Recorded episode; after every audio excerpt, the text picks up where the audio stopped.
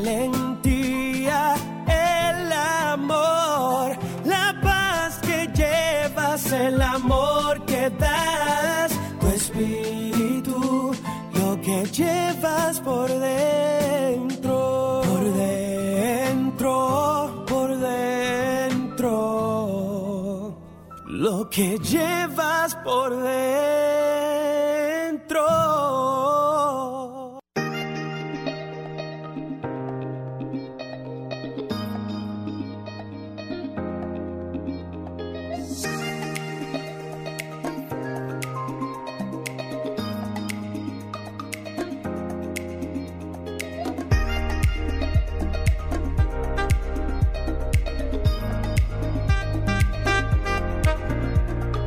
Buenas tardes, República Dominicana. Qué bueno que tenemos la oportunidad de encontrarnos nuevamente con todos ustedes.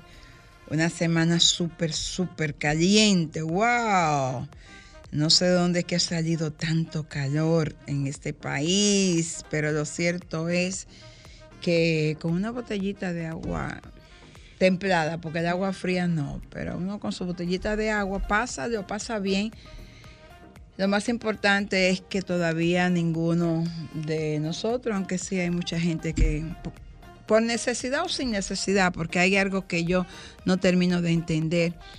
Cuando tú decides embarcarte en un viaje sin, sin saber cuál va a ser el destino final, porque todo el que el que es víctima de la gente que está detrás de los viajes ilegales, no sabe ni siquiera cuál es la ruta y mucho menos dónde, dónde va a llegar. Y eso, pues yo siempre me pregunto, ¿será la necesidad tan grande que te lleva a, a tomar esa decisión pagando mucho dinero que manda tu familia, pero con lo que tú pudieras convertirte en un emprendedor, porque eso es lo que yo no entiendo. Si usted paga 5 mil dólares para montarse en una yola, que yo no me iría, pues yo no sé ni nada, imagínate qué carajo voy yo a hacer ahí.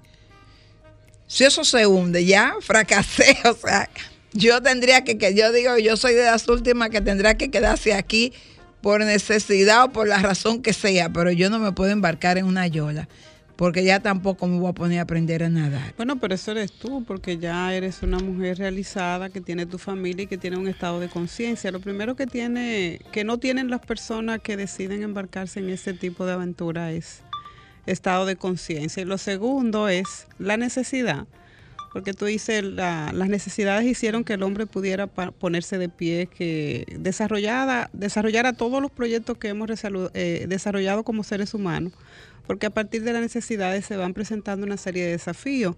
Entonces, lo primero que tiene una gente cuando decide o resoluta irse a otro país a buscar aventura o buscar las oportunidades que en su país no tiene, eh, es ese estado de inconsciencia, no tiene la formación, no tiene la educación y sobre todo ha perdido la esperanza en un proyecto familiar en su país que lo lleva a arriesgar su vida, no solamente la de su familia, porque a veces se van en familia, y se van con hijos y se van eh, empeñando todo, a veces empeñan la casa de los padres, empeñan lo único que tienen en el país por una aventura. Que Venden el vehículo, sé que tienen un vehículo, o sea, yo no entiendo. No es un drama, Carmen Luz, los viajes ilegales son un drama, lo, pero el drama peor es que todo el mundo sabe quién lo arma, porque no es verdad que tú me vas a decir a mí... En el pueblo todo el mundo lo conoce. Eh, por su nombre tienen apodo, tienen eh, toda una estructura y esa estructura se forma delante de la mirada de las autoridades que están llamadas a combatir esos viajes ilegales, porque también son cómplices, porque es un sistema que ha operado en este país desde hace muchos años. El día que se tome la decisión de, que se terminen los viajes ilegales, lo primero que tú tienes que atacar a las personas que hacen y que los arman y que tienen las yolas y que tienen los contactos, porque todo el mundo lo sabe. Tú vas a eso, a eso, a esa provincia eh, costera y tú sabes quiénes son. No es verdad que Mira, no se yo recuerdo, ahora que tú dices así, eh, yo salí muy pequeña de Higüey, pero recuerdo estando pequeña, qué sé yo, cinco, no creo porque yo salí antes de los siete años, pero yo recuerdo que cerca de mi casa eh, habían unos vecinos y todo el mundo hablaba de que si nosotros, mis abuelos, eh, dentro de, esa característica que tiene el hombre del campo, cuando nosotros íbamos al Macao a visitar a mi abuelo Fermín, se alcanzaban a ver una luz allá a lo lejos. Y le decía, ¿ustedes ven esa lucecita que están allá? Esas son las luces de Puerto Rico.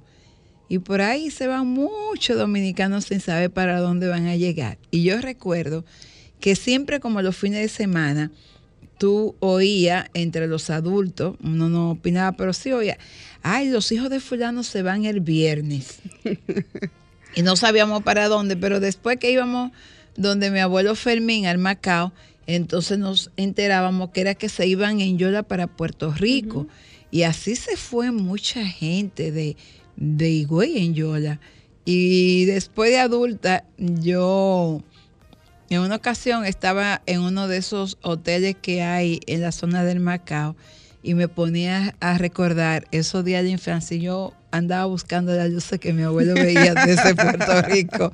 No la alcancé a ver. Ese mar se ha llevado muchos sueños, se ha llevado mucha gente valiosa y ha sembrado también mucho dolor en, mucha, en muchas personas que se han quedado con familia entera, eh, desprovista de familia completa. En una sola casa se han ido cuatro, cinco y seis personas. Y nosotros hablamos del caso de los dominicanos pero los, lo mismo ocurre con los mexicanos, la gente de Guatemala, la gente de Honduras, la gente de El Salvador. Este, esta semana veíamos cincuenta y tantas personas aficiadas en, un tráiler de eso, que, que meten gente como si fueran animales. Y lo cierto es que uno se pregunta, ¿cuál será el el destino final de todo el que emprende una aventura creyendo que va a llegar a un lugar donde va a tener mejor vida y que en el trayecto lo único que hace es perder la que tiene. Por eso es que los países, los gobiernos deben empeñarse siempre en tratar de, de, implementar políticas públicas que lleguen a la gente necesitada, porque Carmen Luz, la verdad que la gente que no tiene acceso a salud, a comida, a una casa, vive con mucha desesperanza. A veces de este lado no podemos hablar de los que deciden hacer eso, o sea, criticarle porque el que está padeciendo una situación de salud, una necesidad económica que no tiene con qué darle a sus hijos y no ve en su país un proyecto de poder trabajar. Hay gente que se hacen de una profesión y no la pueden ejercer porque no hay una plaza, no pueden insertarse en el aparato productivo tan, tan fácil. O sea, es difícil para una gente. Bueno, solo hay que ir a Nueva York y tú te vas a encontrar con, médicos, con ingenieros, con arquitectos, con abogados, con gente que hizo una carrera universitaria, que tuvo que emigrar a ser un chofer, a lavar un piso. Entonces uno Para se pregunta... sobrevivir, Carmen Luz, la, la, gente hace de todo y la gente se va detrás de los sueños. Yo creo que la decisión más difícil que puede tener un ser humano o tomar un ser humano es irse de lo suyo y dejar su tierra, porque, bueno, tú que has viajado por unos días y vas a volver y tú sientes la patria, tú sientes tus hijos, tú le echas de menos a todo, hasta las cosas que te molestan terminan haciéndote falta. haciéndote falta, porque el ser humano no olvida nunca la tierra que le, donde tiene su familia, donde tiene sus experiencias, donde desarrolló su vida. Tú sabes lo difícil que es tú comenzar de nuevo en un lugar ya adulto sin ninguna, sin ningún referente que te dé felicidad, ¿no? Una esquina no te recuerda a nadie, un negocio no te recuerda a un momento de tu vida. Tus sentimientos están en el lugar donde tú naciste.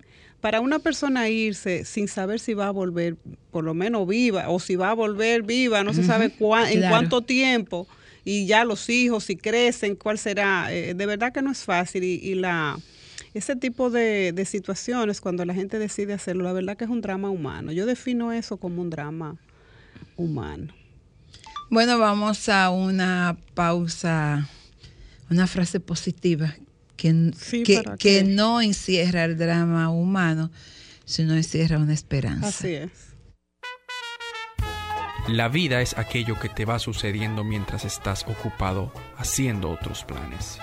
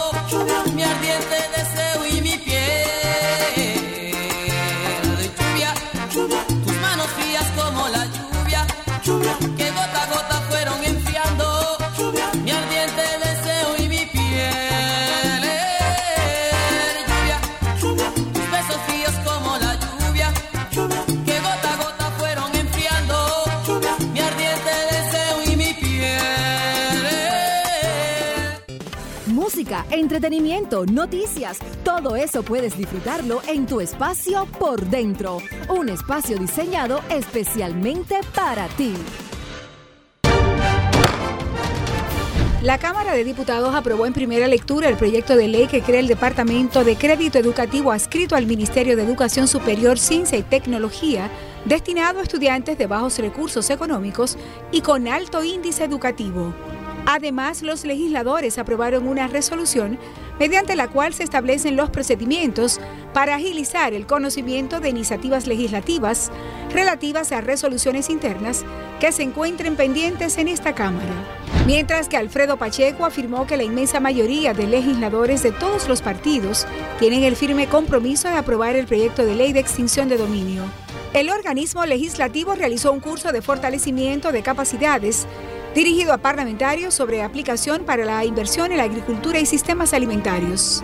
También 46 comisiones, entre ellas varias bicamerales, realizaron un arduo trabajo esta semana, estudiando importantes iniciativas que benefician al país y a sus ciudadanos dentro y fuera del territorio nacional.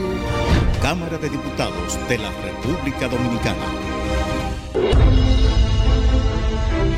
El mayor grupo de docentes de una institución de América Latina y el Caribe acaba de recibir la certificación internacional de coach, agente de transformación que otorga Learning Innovation Catalyst Lean. 105 docentes del Infotep fueron investidos en un acto encabezado por la vicepresidenta de la República, Raquel Peña, y el director general de la institución tripartita, Rafael Santos Badía. En medio de aplausos y ovaciones, funcionarios del Link presentes en la actividad instaron a los graduandos y al Infotep a seguir liderando la caravana de la formación innovadora con equidad e inclusión ante los retos y desafíos de la cuarta revolución industrial. Infotep, capacitar es progresar. La ozonoterapia es una forma de tratamiento médico alternativo. Consiste en la saturación de oxígeno en el organismo a través de la insuflación de una mezcla de oxígeno y ozono al cuerpo por diversas vías. La aplicación de la ozonoterapia mejora a los pacientes que sufren de cáncer y sida. Se aplica en fibromialgia, hernia discal, artritis, artrosis, arteriosclerosis, enfermedades bucodentales, infecciosas postquirúrgicas, enfermedades ginecológicas. Para su tratamiento con ozonoterapia, acuda al Centro Integral de Ozonoterapia Dr. Contreras, ubicado en la Avenida Independencia número 603, Gascue, Casa Esquina Benito Monción, frente a la bomba EXO, Santo Domingo Distrito Nacional o llame al 809-686-3902, WhatsApp 809-258-4744.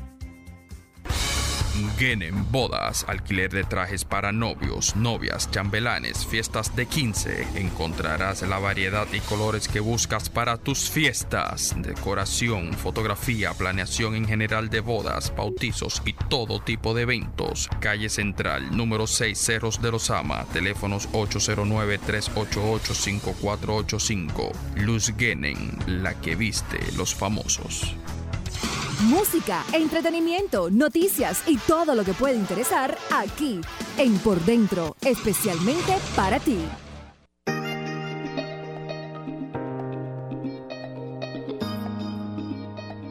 Pues seguimos en este tu espacio por dentro. Y antes de iniciar el programa, nosotras que siempre tenemos a Un programa paralelo. un programa paralelo, hablábamos acerca de lo que está eh, ocurriendo con, con la gente. En estos días me comentaba una persona y me decía, yo pensé que después de la pandemia, pues los dominicanos íbamos a ser muchísimo, no los dominicanos, ella decía, yo pensé que de, con la pandemia íbamos a ser mejores seres humanos íbamos a tomar eh, conciencia acerca de valorar las cosas importantes, eh, ser más humilde, acompañar a las personas, ser solidario. Y ella decía, eh, desprendernos un tanto de todo lo que era material para pasar como a un nivel más espiritual, si se quiere, más humano, más íntegro. Y dice ella, yo no sé qué pasó. La pandemia nos ha dejado peor. Y es como, decía ella, es como que todo lo oculto que había dentro del ser humano Salió. salió. Así como salieron los Y salió de cuando le dejaron manera, los espacios vacíos, que no sintieron amenaza, así mismo salieron los Y, sentimientos. salí, y- o sea, y salimos de mala manera. Y tú entonces, eh, antes de iniciar el programa, me decía, es que lo teníamos todo por dentro. Pero al parecer, eh, estabas como tan oculto.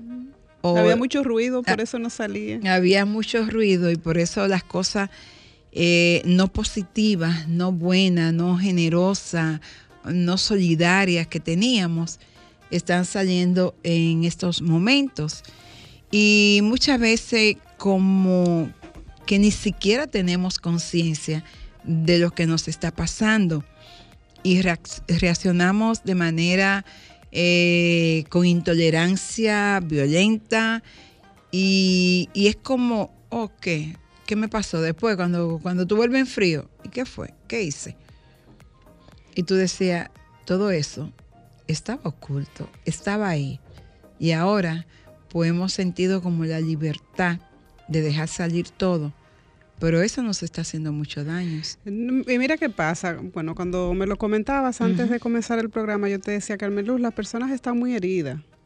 Quien tú menos cree ha vivido una experiencia traumática en su vida. Lo que pasa es que eso se queda callado y eso se queda ahí. Y sobre todo en un país, y siempre lo comentábamos tú y yo, y yo de manera particular en los programas donde voy, es que la salud mental es más importante que la salud económica. Así es. Después de la pandemia, en todos los países y sobre todo aquí, se preocupó eh, el Estado, para no hablar en términos personales, el gobierno, de reactivar la economía, de buscar los mecanismos para que se crearan nuevos empleos por la plaza que se habían perdido a propósito del cierre y también de la de muchas empresas eh, que se fueron a la bancarrota, cerraron.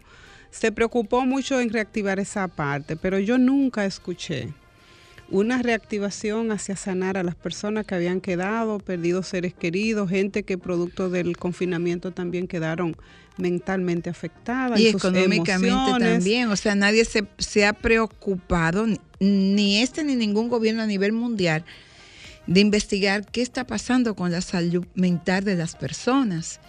¿Qué tanto esta pandemia nos ha golpeado? ¿Qué tanto nos costará levantarnos? No solamente de la pérdida de un ser querido, de la parte económica. Quizá ninguna de nosotras, gracias a Dios, no, no perdimos a nadie como consecuencia de la pandemia, pero vimos partir a gente que queríamos. Sí, a Muchos amigos, gente que uno admiraba. compañeros de trabajo que tú tenías 10, 15 y 20 años mirándolo que todos se los días que se fueron. Artistas que uno vibró con ellos, que se fueron. Gente valiosa. Es que se fue fueron con- y no, y no pudiste despedirla. Mira, no sé Que si, lo más si a ti te pasa como a mí, mucha gente querida que, que producto del COVID se fue. Yo a veces creo que es Que no la veo. Exactamente. Que están de viaje, que están en un lugar y a mí que me de ha repente pasado, la voy a me ver. ha pasado así. Y, y tú sabes que me, que me ha pasado con mucha frecuencia con, con Víctor Víctor. Con, algunas veces yo me veo y, y- y- y ando buscando cosas y me da como la impresión que pudiera encontrarme con un anuncio de un concierto de Víctor Víctor. O sea, no, mm, no lo percibo ausente. Sí, porque no cerramos ese círculo. Mucha gente se nos fue y no pudimos ni siquiera verlas, despedirnos de ella, decirle gracias por tanto amor, por tantos años de amistad, gracias por el legado que dejaste. No, no tuvimos tiempo para eso. Entonces, eh, a propósito del tema, yo, tú me mandaste algo para un programa que tenía que ver con políticas públicas. Exactamente. Que mira, excelente. Ojalá y que se Yo pudiera no tuve la oportunidad. Tú sabes que te envié el link a ti y se me presentó una situación y no pude entrar, pero quería, porque de alguna manera dentro del tema de política pública debe estar el tema de la salud mental de Eh. los ciudadanos. Los estados tienen que comenzar a trabajar con la salud mental de su gente, es importante. Aquí, aquí no se hizo ese ejercicio y todavía se está esperando. Mira, Carmen Luz, aquí lo que primero debió haberse hecho, una vez terminada la pandemia, ¿tú sabes qué fue? El Estado o el gobierno crear una comisión permanente. Y tú ves el tema de los psicólogos que no están dentro del seguro. Aquí nadie puede pagar un, profesional de la conducta porque no tiene. O sea, el ciudadano de a pie no tiene acceso a ese tipo de profesional porque en el sistema de salud no está contemplado. Así es. Entonces, lo primero que debió haberse, eh, habérsele dado paso a través de las aseguradoras es que esos profesionales que pudieran... desde el Estado se impulsara como el rector de lo que es la salud de un pueblo, Exacto. se impulsara incluir en los- la ARS la asistencia psicológica y emocional para toda la población que tenga seguro médico. Y el Estado debió asumirlo, debió también eh, hacer ese, esa comisión o ese grupo de profesionales de la salud y pagarlo. Porque Claro. hubo un momento en el que se correspondía que todo el mundo quería, si no podía ir fí- eh, físicamente una llamada donde un profesional, mire, yo amanecí así, mire, estoy sintiendo eh, tales efectos, no estoy durmiendo, estoy comportándome de manera agresiva. Carmeluz, tú no te imaginas la cantidad de agresiones que se dieron en los espacios de la familia, en el hogar. Porque yo recuerdo que se creó una línea de auxilio, pero eso no, No, era suficiente no, no. y no sigue siendo suficiente. El Estado tiene que asumir el compromiso de que la, la asistencia para la salud mental esté provista, esté cubierta por los seguros médicos. Señores, vamos a tener una gran epidemia de enfermos mentales. Yo recuerdo en una ocasión, María Estela, perdona que te interrumpa, que hablabas con un artista dominicano famoso, residente en Puerto Rico, y me decía, ¿tú sabes cuál es el problema principal de Puerto Rico? La salud mental de sus ciudadanos. De cada familia debe haber una o dos personas con problemas mentales. Y eso va a ser un problema, me decía él, y eso va a ser una pandemia grande que va a acabar con Puerto Rico. Dice el señor Franklin que tenemos que hacer una pausa, pero a la vuelta vamos a retomar eso, porque qué bueno, me quedé con la inquietud si tú habías tenido la oportunidad de participar en el panel que ofrece la el Instituto de, De Políticas de Públicas. Que dirige Está Rafael Núñez nuestro amigo, lo encabeza, lo encabeza nuestro amigo Rafael Núñez, ahí está mi hermana Gladys Abreu como directora ejecutiva, está Emilia Pereira y hay muy buenos amigos nuestros eh, en ese centro Me gustó mucho. de investigación de política De verdad que nosotros necesitamos, y a mí me encantó, porque él, él Que dijo yo te invité al lanzamiento y que no, y tú era, no no pude ir. fuiste. Eh, ¿Qué es política pública y que no es política pública. Vamos a, vamos a hablar, qué bueno que fuiste. Regresamos en breve. Música, entretenimiento, noticias y todo lo que puede interesar aquí en Por Dentro, especialmente para ti. En el mismo golpe que tuvo aquí, hasta Hochi estaba con el, con el paso del coreano, pero de verdad que el coreano se ha hecho famoso. Pero No, yo- y, que, y que, mira, Carmelo, el a merengue, el merengue es una el ritmo música. del coreano. El merengue es una música que tú le pones el ritmo que tú quieras, en tú moviéndote, no importa. No, y lo bueno es que el coreano baila con todo. Eh, Desde la cabeza hasta los pies, él lo mueve todo y él lo baila todo y él lo goza todo. Todos los instrumentos lo hace con el cuerpo. Bueno, eh, está en el video. Sí. En el video de que hizo esta semana, que puso esta semana eh, en circulación, eh, en estreno, eh, Eddie Herrera. Y la verdad es que tú sabes que Eddie tiene, la mayoría de sus temas se pegan. Pero yo creo que este ha sido el acabose. si tú me lo, si yo se lo pido ya lo baila, ha sido de verdad para mí que el merengue de estos tiempos. De este verano la gente lo va a bailar mucho y el coreano vino, entonces como a darle un toquecito, porque la gente oye el merengue y lo que piensa en el coreano. ¿Tú Bueno, has visto yo lo había escuchado el merengue para que tú veas. Y yo lo. Cuando viste el coreano. No, ya. Bueno, Yo creo- desde que yo- lo puso Franklin, yo dije, ay, el merengue que- del coreano. Sí, yo creo que estoy siguiendo el coreano. Ay, Dios que mío. yo te preguntaba, ¿él es de aquí? No, O sea, que si vive no, aquí, que no, si yo vive para aquí. mí, yo vi eh, el Instagram de él y para mí que el coreano anda como vacacionando por el mundo. Y cayó aquí. Y cayó aquí en alguna boda, porque el primer día que yo lo vi, estaban, era una boda que tenía Eddie Herrera. Pero lo cierto que el coreano se ha robado el corazón de los dominicanos. Está pegadísimo. No, no, y el, y el estilo con el que baila. No, a mí yo me encanta, a mí me encanta. Una gente bailar con toda, con toda la parte del Déjame ver cuerpo. cómo ¿eh? es que se llama el coreano. Ah, ok, aquí está. Y lo grande, y lo grande es. Ket King se La- llama el coreano. Ajá. Sí, él está, no, él estaba de vacaciones porque Ah, antes de venir a esa boda, él estaba, es que él, Pero- eres- no, mi amor, es que eres un show, porque yo estaba viendo en esto, yo creo que sí, en esto, mira, ahí él debe estar como en Miami, acecha, eres, Ay, eres- que- no, es que el él tipo se dedica sí. a ese tipo de trabajo. Eso, ese es su, su hobby, bailar, y él baila todo y lo baila a su manera y lo goza. Yo lo estoy siguiendo porque eh, ya mi- mira del pasito. Sí, o sí, parece que... no, no, que yo, yo no me acuerdo si es una bachata, una salsa. Yo sé, en ese video yo lo estoy siguiendo. Yo me lo- el coreano de la boda fue en una boda. Mira, el asunto fue, no recuerdo la boda de quién fue. Yo creo que era de Rebeca y Rafael. Y lo se invitaron, llamaban. fue, y lo invitaron Sí, pa- no, no, pa- no, parece que él era invitado a la boda de Rebeca y Rafael, que él estaba y él comenzó a bailar en la boda.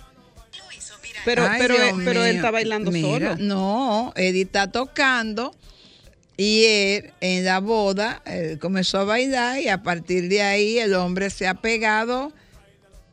Yo creo que él estuvo en Yesé en la fiesta que hizo Di Herrera. Ajá. Oh, no, es que él, él está premium. Premium, premium. Te digo que después lo vi con en el programa de Hochi. Él va aquí y vi a Hochi también dando el pasito coreano.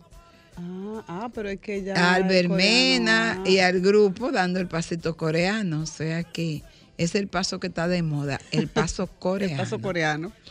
Mira, y después del paso coreano, porque la vida tiene sus colores y uno no puede complicarse tanto la existencia con, con noticias desagradables y negativas. Me gustaría retomar entonces tu experiencia de haber participado en, en el streaming, en la conferencia, intercambio de ideas que ofreció Que fue la- el primer evento que realiza que hace el Centro, de, Investigación de, Política Pública, eh, que fue una conferencia virtual impartida por el doctor Eliades Acosta. ¿De dónde es? Es dominicano. Ah, no sabe, ok. Bueno, él parece que tiene también Muchos en años. Chile, Ah. Chile eh, tiene 19 obras escritas. Ah, Es un bien. profesional con una vasta experiencia en el tema de las políticas públicas. Eh, Creo que el título de la conferencia era ¿Por qué las el por qué las- políticas por qué las públicas? políticas públicas. Y de verdad que fue una conferencia magistral. A mí me encantó el estilo del conferencista y es que después que él terminó de, de su ponencia, hizo como de manera eh, sintetizada cada una de las cosas que, que él quería que se quedara en lo que estábamos en la conferencia punto por punto. O sea, desarrolló su conferencia completa y después dijo a, modo de resumen las cosas mm, eh, que más importantes en las que hay que, que prestar atención. O sea, que para mí, para hacer la primera conferencia, una, una exposición de lujo de, de parte del conferencista. Entonces te comentaba a propósito de, de la actitud de... De la pregunta que tú le hiciste, me Eh, gustaría saber qué dijo él que era política pública y, Y qué que- cosa. Los y políticos era- creen que es política pública y que no lo Y es. que no lo es, porque tú sabes qué pasa, en estos países, no solamente República Dominicana, los países que están en vía de desarrollo, a veces la clase política y los actores creen que las dádivas y entregarle a una gente una ayuda, eso es políticas públicas. Las políticas públicas están lejos de ser asistencialismo. Las políticas públicas obedecen a una programación, obedecen a una demanda de la sociedad para encaminar acciones para resolver temas. Un ejemplo, el tema de educación sexual, políticas públicas se convierten en transversal a todas las instituciones. El tema de la salud El mental. tema de la salud mental también pudiera ser, eh, si el Estado lo considera, a través de una consulta en los sectores que no hay que consultar porque ahí están todos los días la gente reclamando asistencia, que no tienen acceso a profesionales para la consulta con un profesional de la salud mental. Entonces, esa podría ser una política pública desde el Estado, crear acciones para que los que menos tienen puedan accesar a un profesional de, de, de esta área. Esas son políticas públicas. crear herramientas para que las mujeres no sigan siendo víctimas en de el, te- en el tema de la violencia de género, porque también eh, no solamente las mujeres, las mujeres padecen mucho más la violencia. Pero los hombres Pero los también. hombres también, o sea que podría ser una política pública incluida el género, o sea, no importa quién esté padeciendo la discriminación o la, violen- o la violencia en el momento, que puedan tener asistencia. Aquí se ha hecho muchos avances en ese sentido, pero no sé qué pasa. Ha habido como un como una movilidad social en que se se den los espacios para que las mujeres y los hombres y los niños también, porque ha habido también un uno, una serie de hechos de violencia sobre Contra todo los contra niños. los niños. Los niños están igual que las mujeres en la en la línea de, de riesgo de padecer violencia, no solamente por los padres en la calle, en los espacios de trabajo, en los lugares de estudio. O sea, la violencia se ha convertido, Carmen Luz, en el referente. Pero ¿será que nos estamos volviendo más violentos? No, la sociedad ha ido construyendo, porque mira, la violencia es sutil. La violencia comienza primero con un acto, después dos actos, después una, una práctica, viene el golpe, viene la falta de respeto. O sea, son una serie de elementos que van construyendo esa conducta. Entonces, tú la miras la conducta ya cuando ha cuando se ha materializado una acción. Pero el hecho de que tú te le cruces por el lado a una persona en un semáforo y le quite el derecho de pasar primero si está, tú le estás violentando ese derecho. En una fila de un banco, si tú estás y el otro llega de último y se te pone delante, te está violentando. O sea, hay muchas formas en las que tú vas eh, si se quiere, em, entrando a ese desorden y a esa falta de, de educación y de respeto a la otra persona, que se va convirtiendo en una conducta, en una práctica, y tú no lo adviertes entonces cuando tú estás cometiendo los hechos, porque tú dices, bueno, violencia es que tú le dé a un niño o que le dé a una mujer. No, violencia es que tú te cruces la calle y cruces un semáforo rojo. Violencia es que tú estés en un lugar esperando y que tú veas a una gente ahí que tú le pases por encima a esa persona. Pero entonces, ¿cómo encajaría la política pública para resolver estas situaciones? Bueno, te comentaba a ti en el caso de, de la asistencia del profesional de la salud mental. Desde el Estado pudieran crearse redes de asistencia. Aquí hay muchos centros de salud en la salud primaria que llega a todos los lugares. O sea, tú, tú vas a cualquier municipio. Tenemos una llamada ahí. Eh, tómala, Carmen. Hola, buenas. Hola. Se cayó. Franklin se cayó. Se cayó, dice Franklin. Entonces, mira, tú vas a, a esas clínicas rurales y tú no encuentras un profesional de la salud con quien consultar en un momento determinado que tú quieras que un profesional te diga de qué manera tú debes tratar un- una situación. A ti, tu pareja te violenta y al día siguiente tú vas a la oficina de, de género y debería. Hola, buenas. Hola. ¿Y qué es lo que está pasando, Franklin? ¿Será que yo no sé coger esta llamada? Y es los números, Carmen Luz, es ahí. Ah, es ya. a, la, a- a la persona Sí. que vuelve y llame, que ya entendí dónde que debo tomar la llamada, porque yo siempre lo que hago es que la tumbo. Entonces yo te comentaba. Porque el asistente todavía no se ha... La- no la- se- el no- asistente sí. no se ha sanado. Bueno, vamos, vamos a desearle Mira, a a, Ricardito una pronta recuperación. Hola, buenas. Ahora sí, ahora sí, doctora. Buenas tardes. Buenas tardes a todo el panel. Le habla Samuel Valdés de Higüey. Ajá, hola Samuel. Doctora, Con pueblano mío. Ay, gracias, gracias. Yo quiero que usted me conteste para que me, me saque esa de, de la falta de conocimiento. A veces uno comete errores. Para que me saque esa confusión. ¿Usted cree que es violencia cuando usted tiene, en mi caso, un dinero en la AFP y usted ve cómo los demás gozan ese dinero, disfrutan ese dinero y usted con necesidad no le, no le dan su dinero o no le devuelven parte de ese dinero? ¿Usted cree que eso no es violencia? ¿Qué edad usted tiene? Tengo 57 años, me falta dos meses para 57.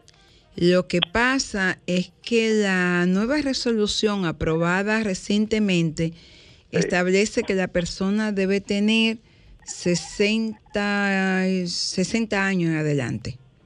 Sí, pero doctora, eh, yo intenté hasta falsificar, ponerme una, una enfermedad eh, terminal. O sea, antes de los 60, usted tiene que tener una, enfermedad terminal para poderle dar su dinero. Entonces, ¿para qué yo quiero ese dinero con una enfermedad terminal?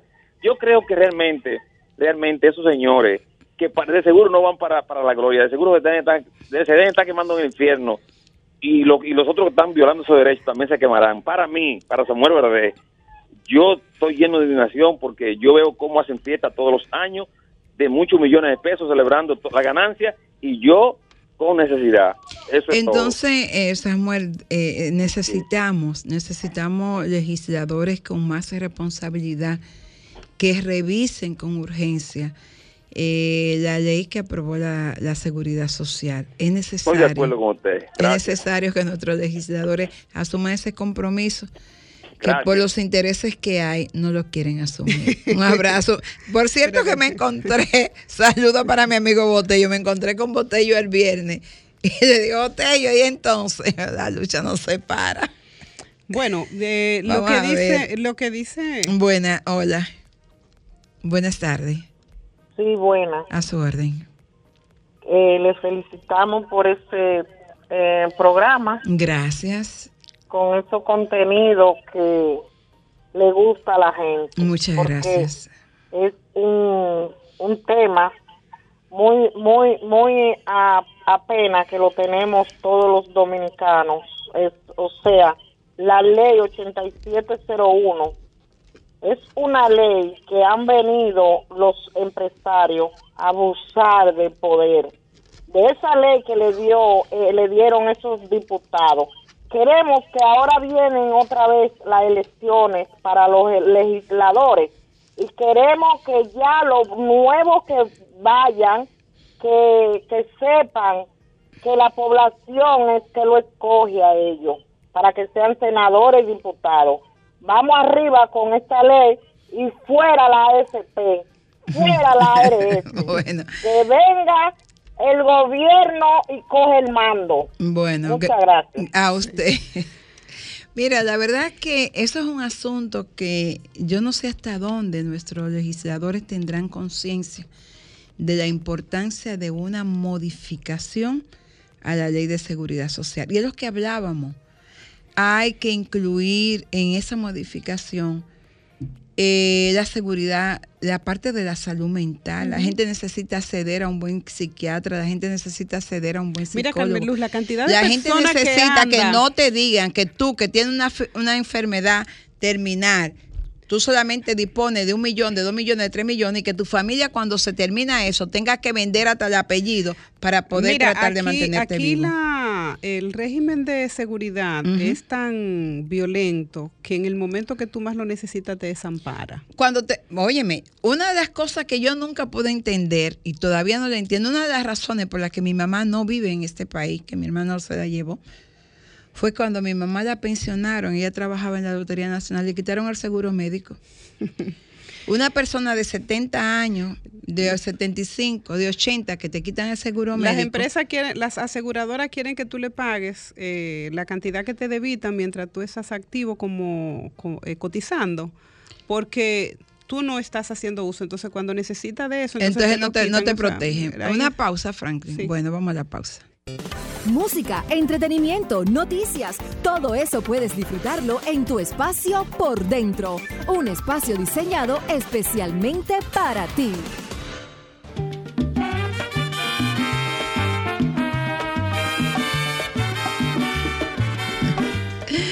Señores, vamos a tener que volver nuevamente el próximo sábado. Muchas cosas se quedaron pendientes y de alguna manera vamos a retomar el tema de la política pública porque urge la necesidad de que haya una nueva visión desde los estados en los políticos, que los políticos acaben de entender que Que políticas públicas no es dádiva, ni es asistencialismo. eso es lo primero que los políticos tienen. Y cuando los políticos cambien esa visión, vamos a tener mejores ciudadanos y mejores gobiernos. Porque la gente no hará política para que le den. La gente hará política para los programas que puedan transformar Sí. las naciones y beneficiarnos a todos. Ese, ese oyente tendrá que volver a llamar el próximo sábado porque Franklin me dijo que los chelitos se nos terminaron. y mucho calor. Vamos a, no vamos a pasar un verano en Nueva York, no tenemos que ir tan lejos. Tenemos aquí, dijo, ¿cómo fue que Franklin me dijo? Ay, Dios mío, eh, ahora no me acuerdo cómo fue que él me saludó. Yo sé que era como verano picante, algo así fue. Entonces estamos en el verano picante, lamentamos no poder atender esas llamadas. Nos, nos encontramos el próximo sábado. Un